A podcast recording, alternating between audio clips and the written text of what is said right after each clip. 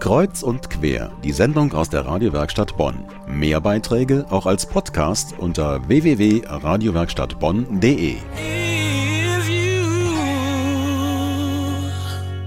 Auf der Bühne sind sie sich so nahe, dass sie den Atem des anderen spüren können. Aber das Stück will nicht, dass sie sich sehen. Gut gegen Nordwind, der Bestseller von Daniel Glattauer, war bis jetzt in Bonn zu erleben, im Kontrakreistheater. Und dieses Stück beschreibt, was Computerliebe heute ausmacht. Es gibt sie, diese Beziehungsanfänge, die sich über Wochen und Monate ausschließlich im Internet abspielen. Das hat ja nichts mit echter Liebe zu tun, mag man sagen. Aber vielleicht bringt es ja auch Qualitäten mit sich, die man auf traditionelle Art nicht erleben würde. Gut gegen Nordwind. Mein Kollege Daniel Hauser hat das Stück gesehen. Das Bühnenbild zeigt im Hintergrund ein großes, abstraktes Foto mit einem urbanen Motiv. Davor sind verschiedene Schauplätze aufgebaut. Eine Parkbank, ein Bett, ein Computer und ein Küchentisch.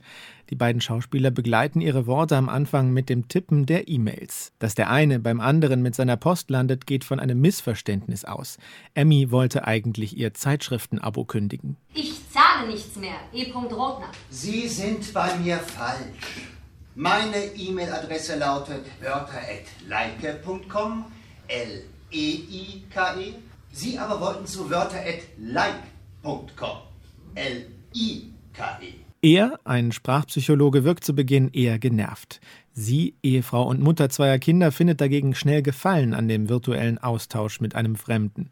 Als sie von ihm eine Massenmail zu Weihnachten empfängt, fordert sie ihn heraus, doch etwas kreativer zu sein. Er lässt sich darauf ein. Ich wünsche Ihnen ein angenehmes Fest und freue mich für Sie, dass Ihnen ein Jahr bevorsteht, das zu Ihren 80 Besten zählen wird. Bin beeindruckt. Schwarz und Rot sind die Farben, die im Kostüm und Bühnenbild dominieren. Die beiden Schauspieler kommen sich immer wieder gefährlich nahe, steigen zeitversetzt in das gleiche Bett, tippen in denselben Computer, trinken aus der gleichen Weinflasche. Das sind zum Teil hochchoreografierte Bewegungsabläufe und vor allem bemerkenswert, wie sie nebeneinander, gegenüber voneinander oder um ein Haar Rücken an Rücken stehen, aber doch zielsicher ins Leere sprechen und sich niemals dabei ansehen. Alles bleibt virtuell, auch wenn die Gefühle höher schlagen.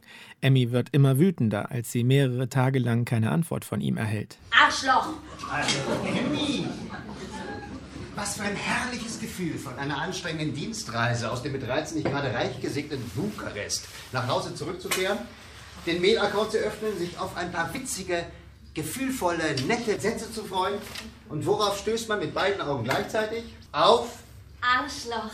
Da hätte ich ja gleich in Bukarest bleiben können. Leo ist zunächst der Sachliche. Er versucht die Dynamik des Virtuellen mit Verweisen auf die Wirklichkeit zu bremsen. Was sagt Ihr Mann dazu? Wir haben eine wunderbare, harmonische Beziehung. Harmonisch und weiter. Und zwei Kinder, die er freundlicherweise mitgebracht hat, um mir die Schwangerschaften zu ersparen. Es entwickelt sich ein ständiges Hin und Her. Nüchternheit, klare Gedanken und aufkeimende Leidenschaft ständig im Wechsel. Die beiden beschließen sich zu verabreden. Zur gleichen Zeit wollen sie an einem öffentlichen Ort sein, ohne sich zu erkennen zu geben. Lustig und fantasievoll mutmaßen sie danach wieder per E-Mail, wer der jeweils andere wohl gewesen sein könnte. Emmy verliebt sich langsam, aber zugleich zweifelt sie auch. Das hat ja doch keinen Sinn, was wir hier machen. Leo, seien wir doch ehrlich. Ich bin für Sie wie Telefonsex. Nur halt ohne Telefon. Und ohne Sex. Die neue Idee telefonieren, aber nicht unmittelbar miteinander, sondern nur mal kurz bei dem anderen auf den Anrufbeantworter sprechen. Emmy, ich bin sprachlos. Sprechen Sie wirklich immer so? Wie spreche ich? Wahnsinnig erotisch. Und Sie sprechen viel verwegener, als Sie schreiben. Mich verblüfft am meisten, wie Sie Zehennägel aussprechen. so ein schönes, klares, dunkles Zehennägel.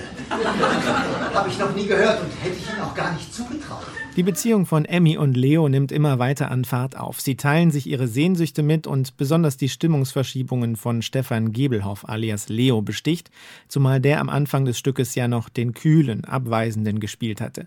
Spätestens bei der nächtlichen Verabredung mit Weinflasche und Computer offenbart er sich. Schreiben Sie mir. Schreiben ist wie Küssen nur ohne Lippen. Schreiben ist wie Küssen mit dem Kopf. Emmy, Emmy, Emmy. Was Emmys Mann zu dem Doppelleben seiner Frau zu sagen hat und ob die sich jemals auch real mit Leo treffen wird, Die Zuschauer im Kontrakreistheater haben es erfahren und gingen zufrieden nach Hause. Klasse war das. Die virtuelle Welt. Das war so eine kongeniale Umsetzung des Buches. Man hat so ein bisschen jetzt die Emotionen mitgekriegt, die im Buch nicht so rüberkommen wie im Stück. Ganz wunderbar und ganz tolle Schauspieler. Sehr schön. Gut, hat mir das gefallen. War richtig nett. Bestens, flüssig, zügig, spannend. Es war amüsant und vor allem also diese Redegewandtheit von denen, also das Verbale, das rauszubringen, das war gekonnt. Sehr gut. Ich habe das Buch gelesen und ich freue mich schon auf die Fortsetzung. War super gut. Toll gespielt.